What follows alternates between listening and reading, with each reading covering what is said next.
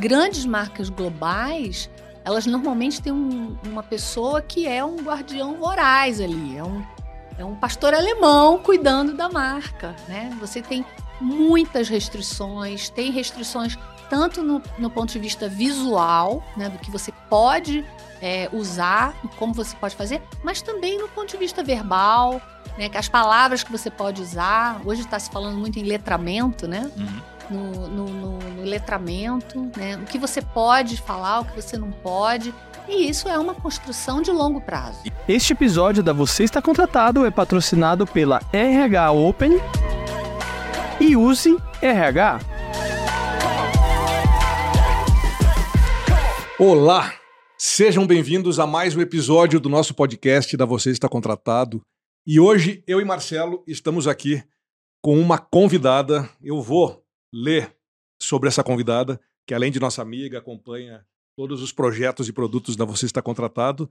É designer, professor em cursos de graduação e pós-graduação nas áreas de design gráfico, publicidade e branding, empresária, empreendedora, autora do livro Branding mais Design, a estratégia na construção de identidades de marca e coautora no livro Histórias do Design no Brasil. Mestre em Design arquitetura e Arquitetura pela USP, com artigos publicados sobre história do design de identidades de marca e branding no Brasil e no exterior. Nossa, um é, tá aqui o livro, ó. E aqui já aparece o nome dela. Correndo. Hoje com a gente, Sandra Ribeiro Cameira.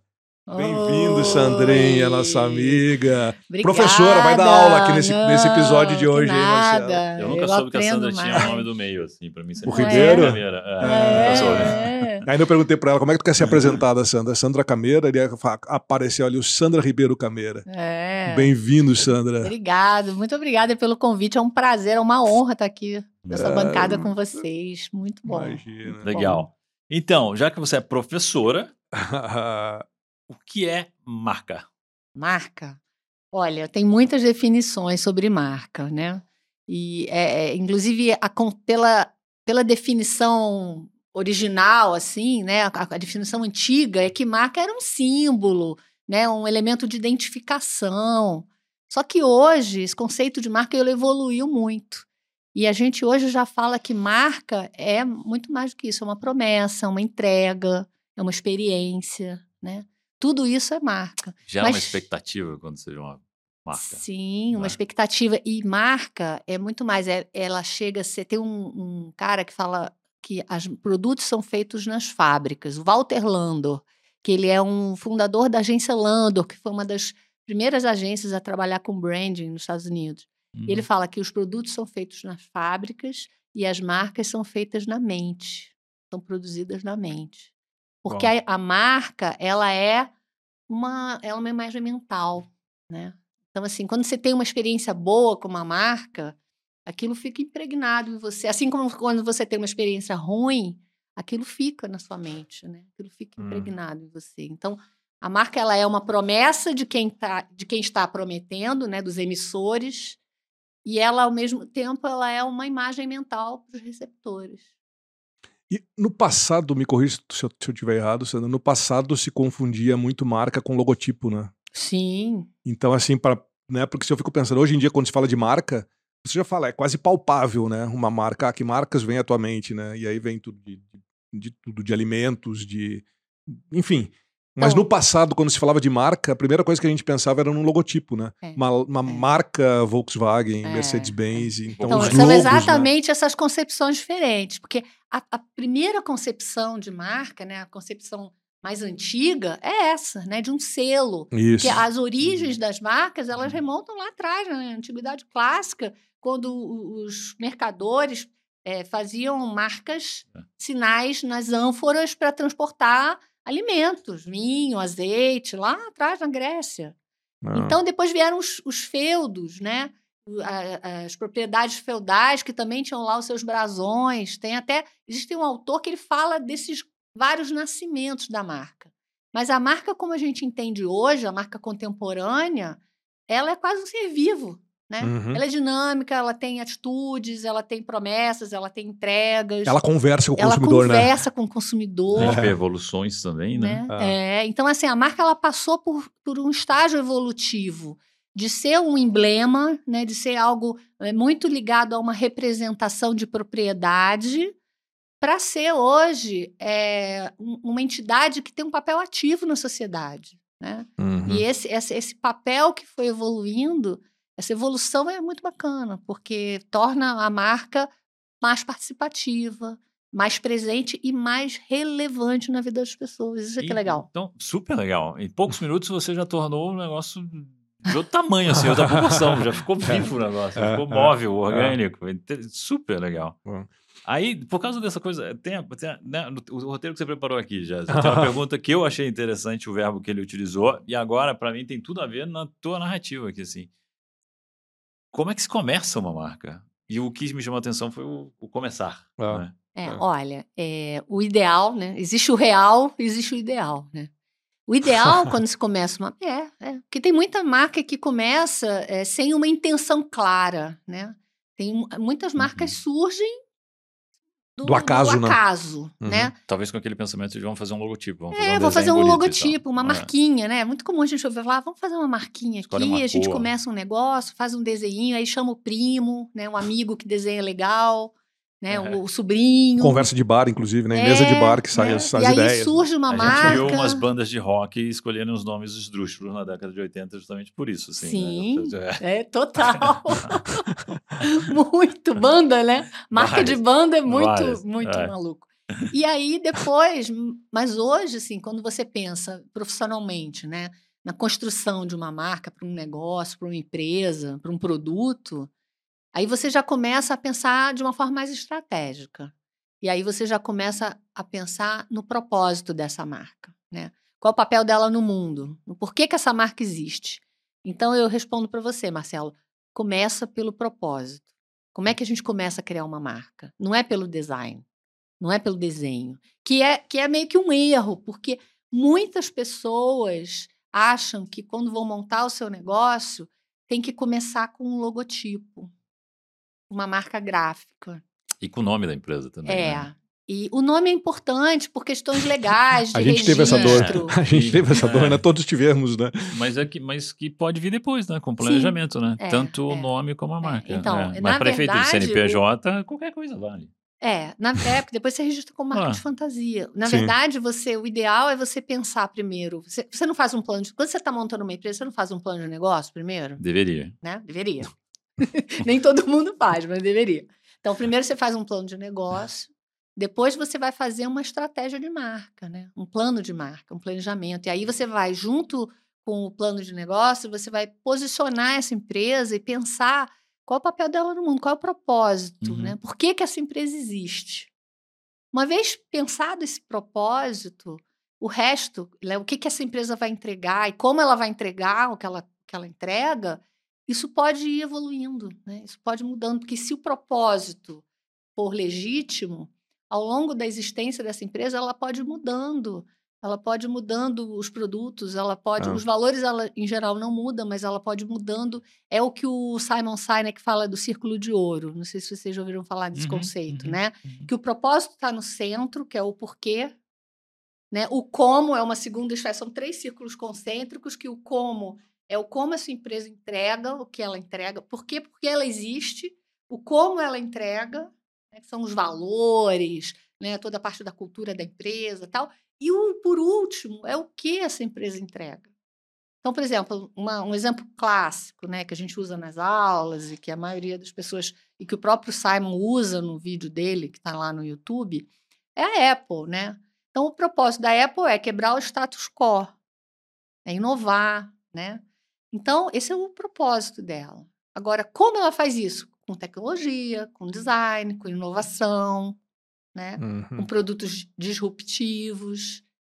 E aí, o que uhum. ela entrega? Ela, ela começou entregando iPod, iPad, iWatch, iPen, enfim. ela pode entregar o que ela quiser. É. É tecnologia e design. Mas agora você me levou para um pensamento, né? As coisas vão mudando, né? Os produtos vão mudando, as, aquele pensamento que você teve, ou aquela, enfim, aquele insight que você teve quando montou uma empresa, ele vai se adequando, vai mudando. E aí te dá vontade de, no meio do caminho, também mudar a marca, né? Ou de mudar as cores, de mudar o logotipo. E eu vejo, tu citar um exemplo da Apple. Cara, a Apple, ela mudou e lançou e refez, não sei o quê, mas a maçã mordida, ela é, acho que desde o início da, da, da Apple não, não teve. É, acho que a primeira tinha uma maçã com o Newton, acho que tinha um Newton lá embaixo do pé de maçã, uma coisa assim. Ah, é? Primeira, primeira, primeira. Ainda bem que mudou, né? É, lá atrás. É. Não, não, nada a ver. Então, Ah. na verdade, o que, que acontece? As marcas são, eu não falei que elas são entidades vivas? Então, elas são como as pessoas. E elas também evoluem. Então, é, existe o, o- a coisa do redesenho da marca, não? ou do rebranding, quando envolve também uma mudança de estratégia. Então, essas marcas, elas envelhecem, assim como as pessoas, as Sim. marcas precisam do, de, um, de um lifting, muitas Uhum. vezes, né? Ou de um redesenho mais, é, uma intervenção mais é, profunda, porque às vezes esse redesenho é necessário para comunicar uma mudança estratégica, ou na direção da empresa, ou um reposicionamento, é, ou uma fusão, quando tem fusões e aquisições, que precisa ter um novo nome, um, um novo símbolo gráfico. Então, as marcas, elas são entidades realmente muito dinâmicas, muito vivas, E que, que- precisam E dessa... que precisam mudar, às ve- inclusive, né? Não Assim, necessariamente. Existem marcas que estão aí há muitos anos. A marca da IBM, por exemplo, criada pelo Paul Hand, ela foi criada nos anos 50. E ela sofreu E tá lá, né? pouquíssimas intervenções até hoje. Teve acho uma nos anos 70, se eu não me engano. Mas é a mesma marca. Uhum.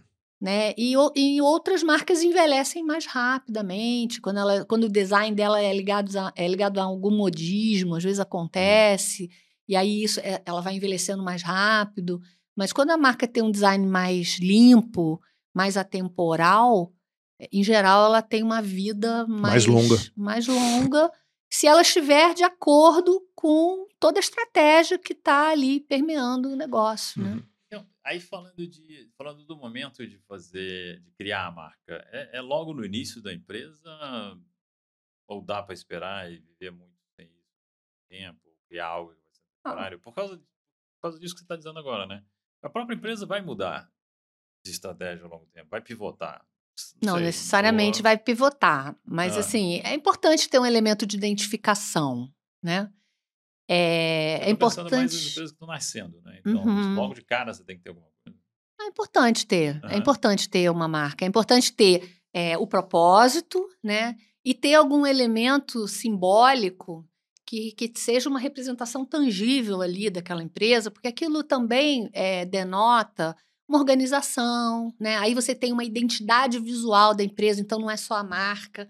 Junto com a marca vem o pacotinho da identidade visual, que aí tem toda uma padronização de instalações, de identificação de papelaria, tem aquele que eu chamo de enxoval básico. Então, assim, você não precisa ter um super é, arsenal de, de, de elementos gráficos, mas ter aquele pacotinho básico ali, aquele enxovalzinho, é importante, porque isso também comunica, denota a organização da empresa, né, uma estrutura, que houve um, Respeito ao um consumidor, né? planejamento, um respeito. Então, é importante, Hum. sim. Fala de algumas marcas bacanas que tem aí. Ah, tem muitas, né? Eu gosto muito. É uma marca que eu sou muito apaixonada é a Dengo. É uma marca de chocolate. Primeiro que o produto é maravilhoso e é É. uma marca que ela já nasceu, ela já nasceu responsável, assim. Ela tem todo um propósito de trabalhar com as comunidades eh, da região lá da, da Bahia, o- a comunidade de produtores de cacau. Então, eles têm toda uma preocupação eh, com a responsabilidade social da cadeia produtiva, do ecossistema deles. Ao mesmo tempo, eles têm um, um nome muito simpático, né? Porque o nome da marca também fala muito sobre ela, um nome afetivo. Eu acho que as marcas hoje em dia elas são, elas têm um caráter afetivo, né? A gente tem, a gente chama das love marks aí, as marcas amadas. E, a- e a loja comunica muito isso, né? A, a loja também, É. a marca tá, tá abraçando, a loja Tudo abraça a marca, né? É, ela É tem é uma muito, né? brasilidade. A cor, É. o mobiliário, o uniforme dos, É, dos atendentes, é, é. a forma como serve o chocolate, É, né? a é. embalagem, As as cores. As né? embalagens são lindas. É. Eles têm, assim, uma brasilidade que eu acho É. muito bacana. Eles Tudo têm uma cacau, né? autenticidade. É, e eles têm uma autenticidade, assim. Eles não tentam é, se equiparar a uma marca é, de- internacional de chocolates, Uhum, não. uhum. Não, eles têm uma, uma brasilidade intrínseca. Eu eu acho que está dentro da identidade deles. E aí é, é, entra num assunto que é o fundamental, que é muito ligado a essa questão do propósito, que é a identidade da marca, né? Então, essa legitimidade, ela acontece nas marcas quando as marcas têm é, um, um visual, um design, uma construção estratégica muito alinhada com o DNA da marca, com a identidade que mais tarde se acaba virando a cultura também na empresa. Você falou de copiar outras marcas internacionais e me veio à mente algumas, né? E também nacionais, né? E realmente as coisas são muito parecidas. Né? É, é, se é. destaca um pouco. É, né? Quase mais do mesmo. Tô pensando. E, aí, é. e aí vai muito pro perfil do consumidor, muito né? Legal. Classe, né? Aliás, é. o pessoal da Dengo, se estiver assistindo a gente, que é, olha aí. chocolate pra Manda cá, um chocolate. Não, chocolate não. Carimbá Dengo, patrocinando o nosso episódio oh, aí com Sandra Cameira. delícia! Eu a sou... gente vai procurar, a gente vai procurar eu, o pessoal eu da Dengo. Eu digo que eu sou quase sócia da Dengo, porque todo mês eu vou lá e já faço um aporte lá em, em produtos. Eu consumo é isso, muito né? chocolate. É, a gente gosta aí, do produto. E cria lealdade, né? Ah. Que isso é muito legal. Ah. Fala de outra a gente está aqui agora. falando você deles, falou de uma, né? Você falou de uma empresa menor e recente, né? Fala de uma outra marca, de vai para outro lado do, do espectro? Assim. Olha, é que, que vai do outro lado, mas passa perto é a Natura, uhum. né? Que eu acho que até, se não me engano, tem acionistas comuns com a Dengo. Uhum. Mas a Natura também tem uma verdade, um propósito e uma, uma atuação que eu acho que é, é muito responsável ali com, com a comunidade deles né? uhum. na produção dos produtos, né? Então tem um papel social. Acho que as marcas bacanas, elas sabem o lugar delas no mundo, elas sabem por que, que elas impacto, né? existem, né? o impacto, e elas, elas promovem isso, sabe? Elas promovem ações que vão que vão além do lucro, né? Que vão para a responsabilidade. Que vai reverberar dela. na sociedade, né? Que vai reverberar e que vai criar uma imagem positiva na mente das pessoas. A gente vai estar uhum. tá aqui lembrando delas. E pro bem e pro mal, né? Porque pro também, bem e pro mal, porque claro. tem quando a, quando a coisa acontece pro lado ruim, né? E compromete é. a, a uma marca, uma imagem de uma Sim. marca, a coisa também é, é bem complicada, né? É, existem segmentos que são mais é, sensíveis, né? Sim. Que são mais delicados, em que essa questão é mais delicada, e aí a marca realmente precisa ter um, um, cuidado. um trabalho, um cuidado muito grande no, no, na sua atuação. Uhum. Né? E existem outros que, que já nascem, eu acho que com essa vocação, né? Mais de, de, de serem marcas de impacto. Uhum. Das indústrias, agora falando em cuidado da marca, né? Pegando uma, uma uma empresa X, não, vamos, não precisa pegar nada. Mas quem deveria cuidar de uma marca dentro de uma empresa? Que departamento, que estrutura? Como é que, como é que, como é que se cuida de uma marca, né? É, tem, existe. O ideal é que haja uma área de gestão da marca, né? De branding. O, o termo branding é o, é o termo em inglês, mas que ele está no gerúndio, né? O ING. A origem do termo ah. branding vem de to brand, que é, é marcar o gado, né? Hum. E, e ele, essa origem é justamente naquela coisa da propriedade, né? Do selo, lá atrás. Mas que é uma origem que está atrelada ao processo de gestão da marca. E aí você tem gestão da marca corporativa, você tem gestão da marca dos produtos, né? Então você pode ter uma, uma empresa multimarca que vai ter várias marcas, marcas, de produtos e cada uma dessas marcas precisa ter o seu gestor, né? Que vai pensar estrategicamente as ações, vai pensar o trade, quando é varejo, vai pensar a parte de responsabilidade social, vai pensar a comunicação. Hum. Né? Então, e, e, o ideal é que haja realmente uma área de gestão é, que vai, geralmente, reporta para a liderança, para o CEO da empresa, e que seja uma área que pense a marca estrategicamente. Que tenha poder, né? É isso, que tenha né? poder. Que, que, tenha poder de dizer ah, isso sim, isso não, isso né? Isso sim, isso não. Porque às vezes também a, é, a, os colaboradores, enfim, quem está envolvido dentro de uma empresa, quer todo mundo quer fazer tudo, né?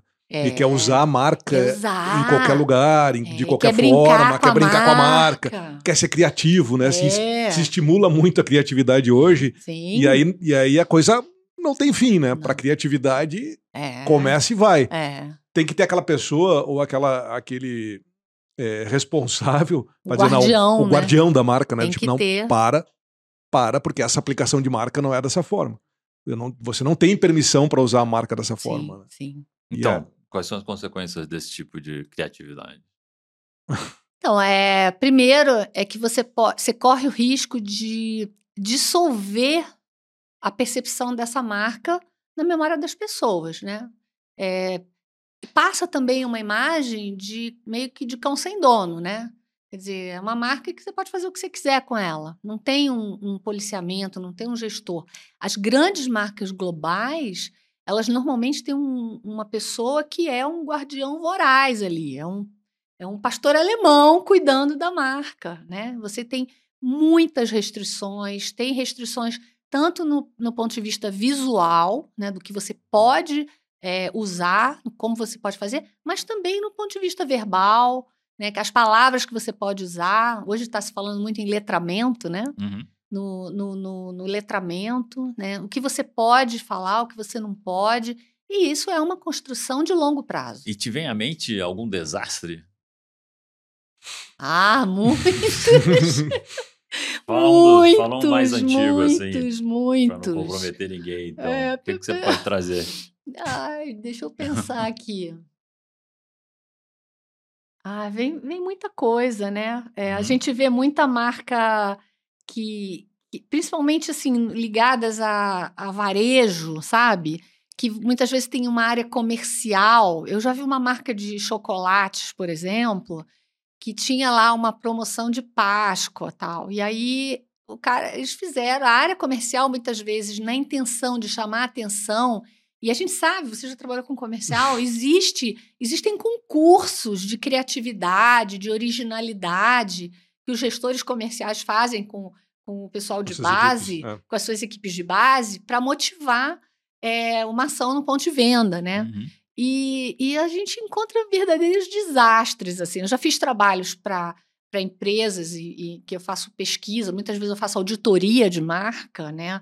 Para fazer uma, toda uma investigação para criar uma embalagem nova, para criar um rebranding. A gente faz toda uma investigação de ponto de venda. E nesses processos a gente encontra, assim, eu encontrei cascatas de chocolate dentro do supermercado, uhum. sabe? Marca de atum. Uma vez eu fiz um trabalho com uma marca de atum, tinha uma jangada no meio do supermercado.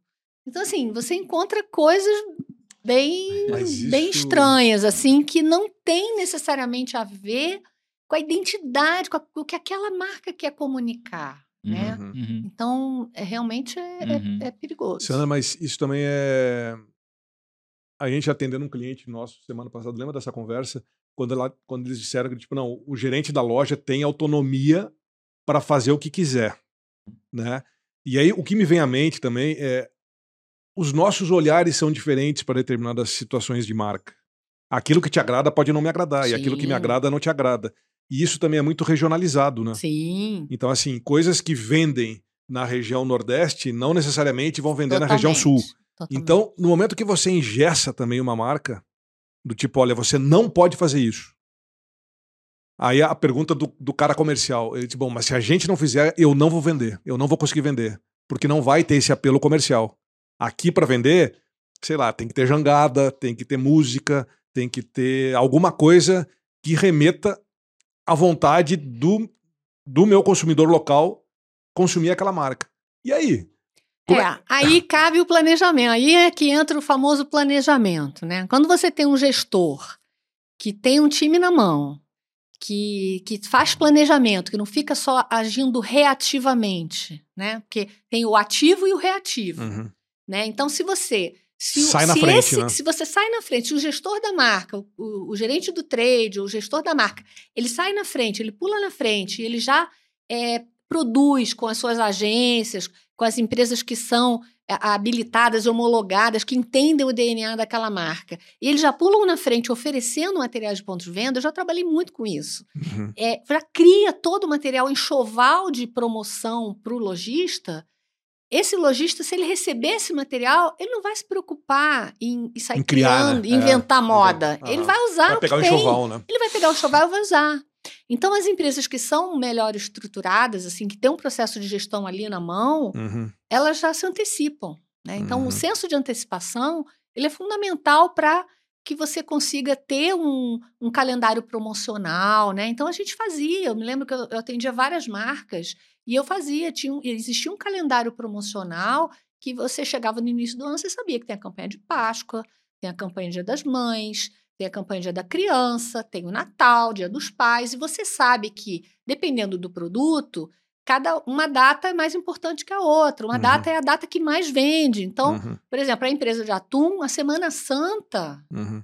é muito importante, porque é o, é o, período em que as pessoas não comem carne, né, uhum. vermelha, e aí o, aumenta a venda. Então, preciso potencializar isso. Uhum.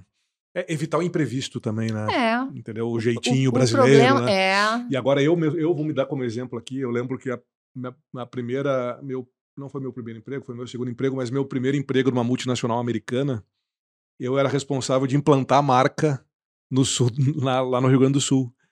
E um pouco de imaturidade, um pouco de ser a primeira vez, eu queria criar, eu queria inventar. Claro.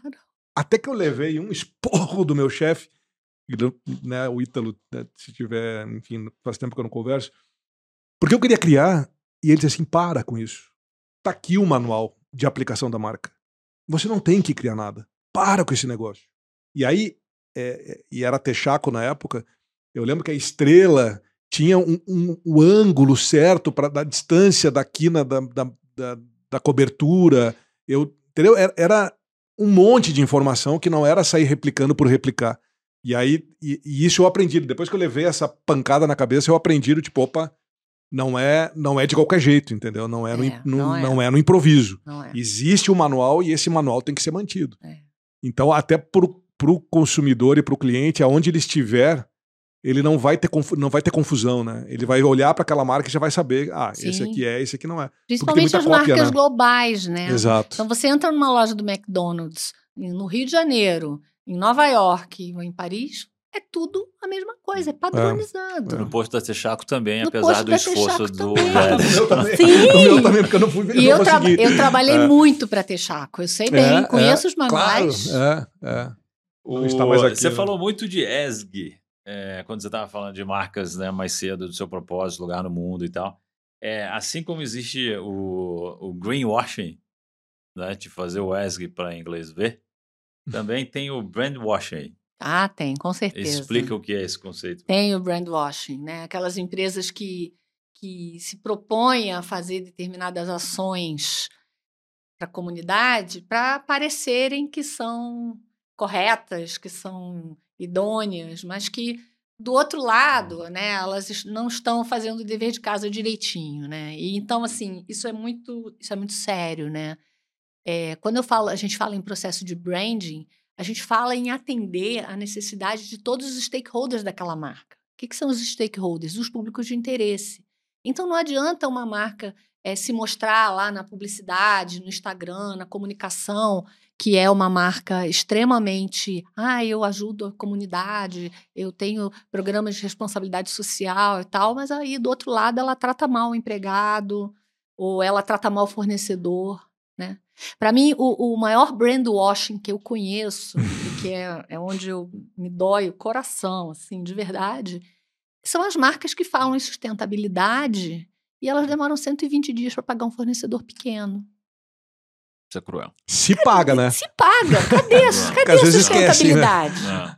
Uhum. Cadê uma sustentabilidade? É. E eu conheço várias, não vou citar aqui Sim. porque vai ficar feio, Sim. mas várias marcas globais que falam em sustentabilidade, botam lá a bandeirinha e, e, e o escambau, e na hora H elas demoram 120 é, dias é, para pagar um fornecedor pequeno, tá contrata um pequeno empresário, ah. negocia com o cara até sair espremer tudo que pode espremer na negociação, e aí no final ainda paga o cara em 120 dias. Ah.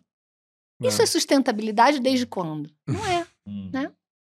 Vem cá, o que que, o que, que não, assim, porque se é, se é combinado 120 na assinatura do contrato, tá até tudo bem, porque se você faz uma continha e vai no preço. Agora o problema é você se comprometer a pagar em 30 e, a, e pagar em 120. Aí, não, mas aí, não, é mau caratismo, é, aí é diferente. É. O que eu acho. aí já é, aí não é nem sustentabilidade. Aí é outra história, porque o que eu vejo mas... é o seguinte: é, então não trabalhe com fornecedor pequeno. Então, não trabalhe com fornecedor pequeno que não pode receber Bancar. em 120 dias, porque ele precisa vender o almoço para comprar caixa, o né? jantar, né? fluxo de caixa. Né? Então, assim, é importante essa transparência, né? Sim. Na, na, na Fala um pouquinho do livro, o que, que tem? Olha, esse livro, ele é, na verdade, o resultado de uma pesquisa de mestrado, né? Uhum. Eu não, eu não, não Um dia eu não virei e falei, ah, vou escrever um livro. Não. Ele, eu fiz uma pesquisa de mestrado, porque eu já trabalho com marca há mais de 20, 30 anos, e eu percebia quando eu comecei a trabalhar com marca, quando eu comecei a desenhar marca lá no início da minha carreira, eu percebia que tinha aquela concepção mais da identificação. E aí, ao longo, nos anos 90, ao longo que o tempo foi passando, eu fui percebendo uma mudança de discurso, uma mudança de atitude, uma mudança na estratégia, na construção de uma estratégia que começou a, a vir para o design, né? para vir para o nosso lado, para a nossa atividade. E aí eu resolvi investigar esse processo historicamente. E isso foi uma, uma pesquisa de mestrado que acabou recebendo um prêmio no Museu da Casa Brasileira. Que legal. É. Uhum. E aí, é, com, essa, com essa menção honrosa, ele, ela acabou sendo indicada para publicação. E aí, por sorte, a editora Senac topou uhum. publicar. Uhum. uhum. E eu fico muito feliz, porque Super, né? é um livro que ele tem um papel educativo muito interessante, assim. E... É, muita gente posta, até volta e meia eu recebo de pessoas que ah, olha, muito obrigada, são gratas. O seu livro me aprendi muito com o seu livro. Ontem um cara postou assim: gostei tanto que estou lendo pela segunda vez. É, vira referência, né? É, vira... então é muito bom. É. Quais são as matérias que você dá nos cursos de graduação? Olha, eu dou, eu dou aulas de história do design, história do design moderno e contemporâneo, e eu também dou aulas de projeto. Né? Então, hum. aí depende do, do semestre, eu, eu, projetos de inovação, projetos de identidade de marca, projetos de sinalização. O perfil do teu aluno tem mudado muito? É, eu diria que da pandemia para cá teve, um, teve uma mudança é, que foi, eu acho que foi um pouco comportamental, né? Acho que a galerinha que entrou na faculdade durante a pandemia é, tinha um comportamento assim um pouco mais tímido, talvez, aquela coisa de fazer aula mas não abrir câmera, de não interagir muito. Eu acho que isso agora está voltando para a normalidade, né, para o aluno que interage mais com a gente.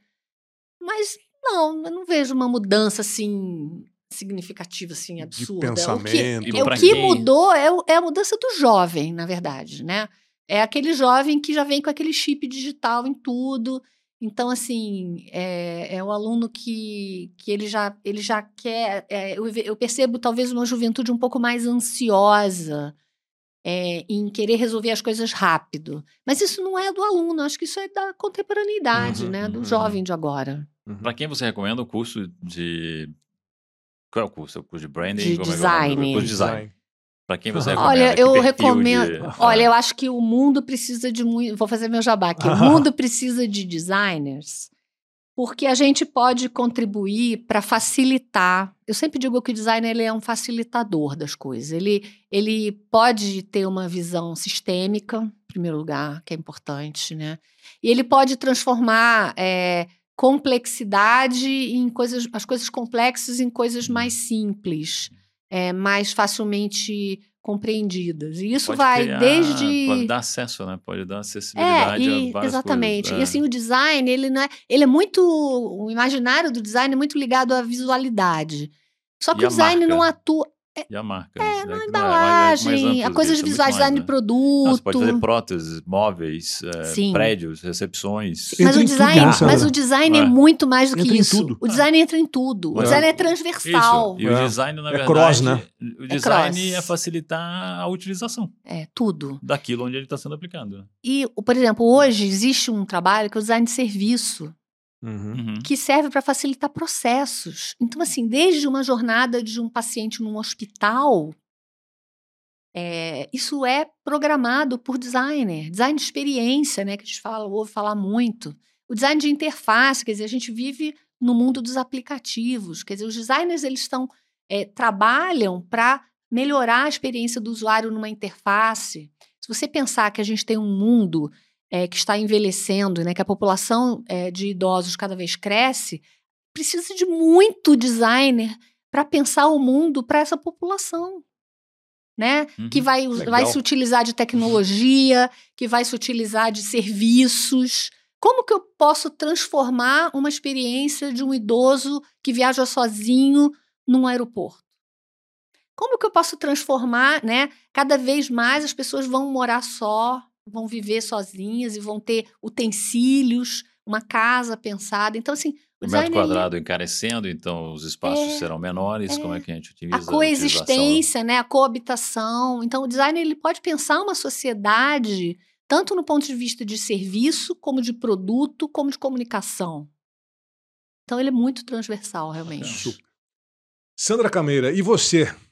O que, que você tem feito? Quais os planos do futuro? O que, que você vê da. Bom, eu, eu tô cada designer, vez. Como é que. É, o design é minha paixão, né? Uhum. Assim, eu realmente adoro o que eu faço. É, trabalhar para mim, eu gosto daquela frase, né? Trabalhe com aquilo que você ama, que você não vai trabalhar nunca mais nenhum dia na sua vida. Então, sim. eu eu me divirto, eu não trabalho, assim. Claro que tem dias que você tá ali mais tensa, entregar e tal, mas eu adoro o que eu faço. Uhum. Então, é, eu tô sempre pensando em novidades, em produtos que podem ser lançados, em coisas, em, e, e, a gente tem, acho que também uma natureza muito crítica. Então, assim, se você me perguntasse, vou, vou me fazer uma pergunta: qual uhum. é o uhum. perfil de um designer? Né? Eu acho que o designer, ele, em essência, ele tem que ser uma pessoa crítica. Uma pessoa com espírito crítico aguçado, né? Para olhar, para perceber as coisas que podem ser melhoradas no mundo, perceber os processos, os produtos, os serviços, as marcas. Quase um incomodado, né? né? É, é um, é um inconformado, um incomodado uhum. ali, um inquieto. Uhum. Então, essa inquietação ela é muito positiva na nossa profissão, né? No nosso campo profissional.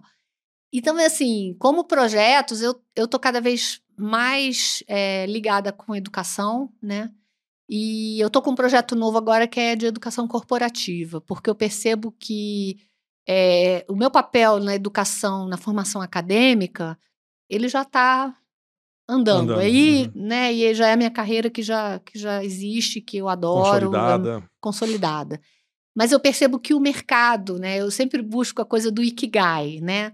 O que, que é a confluência entre a sua paixão, o que você faz bem o que você pode ser pago e o que o mundo precisa. E eu estou percebendo que o mercado corporativo precisa de ajuda em educação. Então, o meu próximo projeto agora é de educação corporativa para ajudar as empresas e as pessoas nas empresas a é, entenderem melhor o design, entenderem como a gente pode, pelo design, melhorar os processos e, e as, as construções. É fazer essa ponte entre o guardião o mercado, da marca, o guardião da marca e fazer essa ponte entre o design, o valor que o design pode agregar e o entendimento disso para ser colocado realmente na prática nas empresas. Então a gente volta no futuro para conversar sobre esse projeto. Ah, voltamos, é, maior prazer. Legal. Com certeza. Ok. Bacana. Obrigado, Sandra. Eu que agradeço. Bom Nossa, foi um prazer. Já, é. Super aula. Passou rápido, né? Nossa, foi Obrigado, obrigado pela participação aqui. Eu Sandra. que agradeço. Muito bom. Este episódio da Você Está Contratado foi patrocinado pela RH Open e Use RH.